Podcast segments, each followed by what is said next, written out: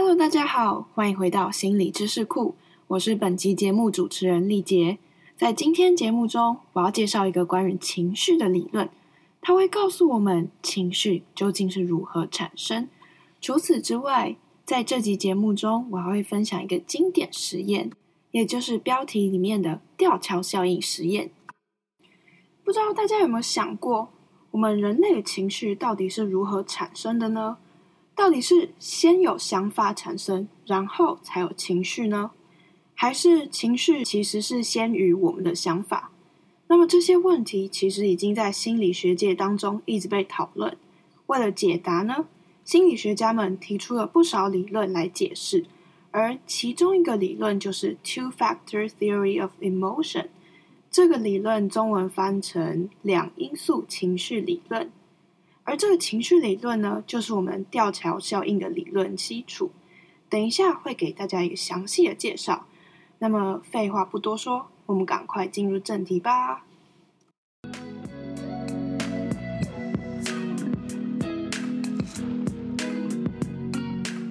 今天的节目大概可以分成三个部分。第一个部分，我会先介绍一下两因素情绪理论，看看这个理论到底是怎么样解释。情绪是如何产生的？第二个部分呢，我会从情绪理论带到今天的主角，也就是吊桥效应实验。最后呢，我会谈谈吊桥效应和我们生活的关联。对大部分人来说，情绪的产生都相当自然，不需要任何力气就可以发生。不过，人到底如何产生情绪这个问题，从很久以前就是心理学家不断争论的议题。为了这件事情呢，许多心理学家各自提出了理论，试图解释情绪产生的历程。其中一个呢，就是由来自美国的两位心理学家 Schacter 还有 Singer 提出的两因素情绪理论。那么，两因素情绪理论认为呢，我们所感受到的情绪其实是结合了生理反应还有认知评估的结果。不用紧张，我会马上来解释一下。你们可以想象一下，当你一个人在野外，突然看见旁边有一个黑色的影子闪过，此时的你根本来不及意识到那是什么，而我们也可以感受到自己的身体是紧绷的。几秒之后，我们会想想是什么东西让我们产生这样的生理反应。此时，你可能会告诉自己：“天哪，是台湾黑熊出没！”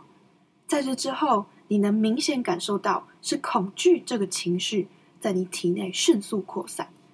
可以说，经历了心跳、流汗等等身体波动之后，再加上评估这个黑影是台湾黑熊，最后我们才生成了恐惧这个情绪。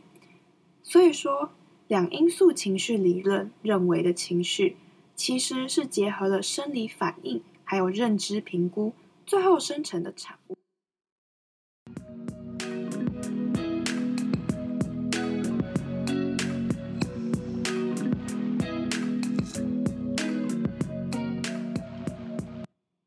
那么，在了解两因素情绪理论之后，我们就来进入正题，聊聊吊桥效应这个实验吧。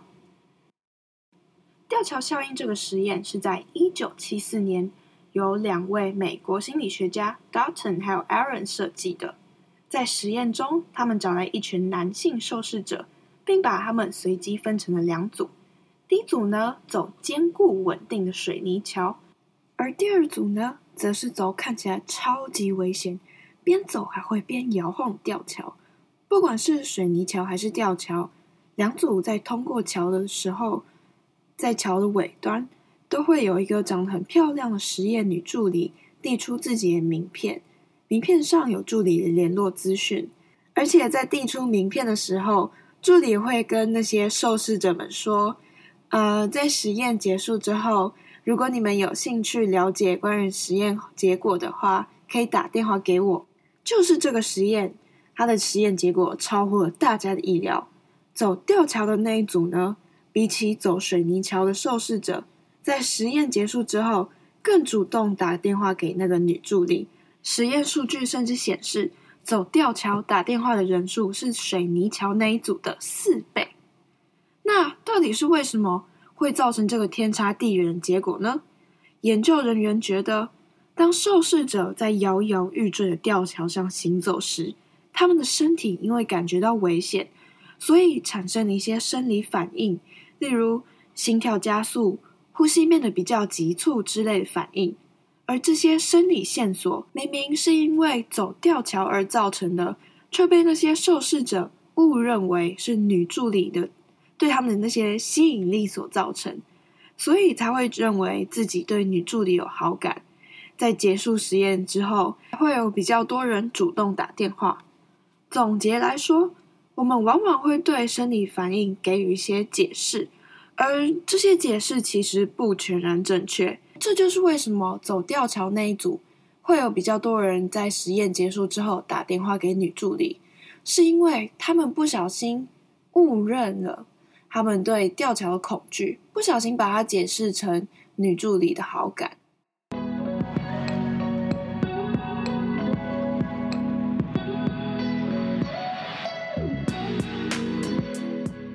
听到这里，你应该可以了解，其实很多的情绪不全然是真实或是客观的，常常都是由我们主观诠释后所产生的结果。那么，知道这个对我们的生活又有怎样帮助呢？要是问我呢，我会说，它让我们知道，当生活中遇到一些不顺遂的事情时，例如电梯坏了，你气喘吁吁的爬了八层楼梯回到家。好不容易爬了八层楼，却又发现邻居把他家的垃圾绽放在你家门口。此时，你会觉得自己心跳加速，汗水直流，你感到火冒三丈，实在太生气了，马上冲去找邻居理论。然而，这个时候，也许你可以想一想，自己是不是把爬楼梯产生的气喘吁吁、心跳加速反应，错误的解释成自己生气的情绪呢？如此一来，可能你可以比较冷静下来，告诉自己：“哦，我其实也没有那么生气啦，可能是我的大脑错误解读了我的生理反应，把它误认为是我生气的情绪。”总结来说，在认识吊桥效应背后机制之后，我们可以知道，情绪不一定是真实的，有时候它会误导我们做出错误的判断。所以在感受到情绪的那个当下，或许可以不要那么快的被情绪左右，可以多想想是什么让我产生这样的情绪。那在节目进入尾声之前，让我来总结一下今天谈到的内容吧。首先，我们知道解释情绪的理论有许多个，而两因素情绪理论认为，我们的情绪是结合了生理反应。还有认知评估的结果，而接下来我介绍了吊桥实验。在实验中，那群走吊桥的男性，因为错误的把走吊桥的紧张感解释成对于女助理的好感，所以他们比较愿意主动打电话给那位助理。最后，希望这集节目让你们更了解情绪，并帮助大家可以更好的去辨识情绪，或许知道情绪背后的机制。能让我们在生活中比较不会被情绪所左右，被情绪误导。希望大家会喜欢今天这集节目的内容。如果你想要了解更多关于心理学的小知识，欢迎订阅心理知识库的频道。我们下次再见，拜拜。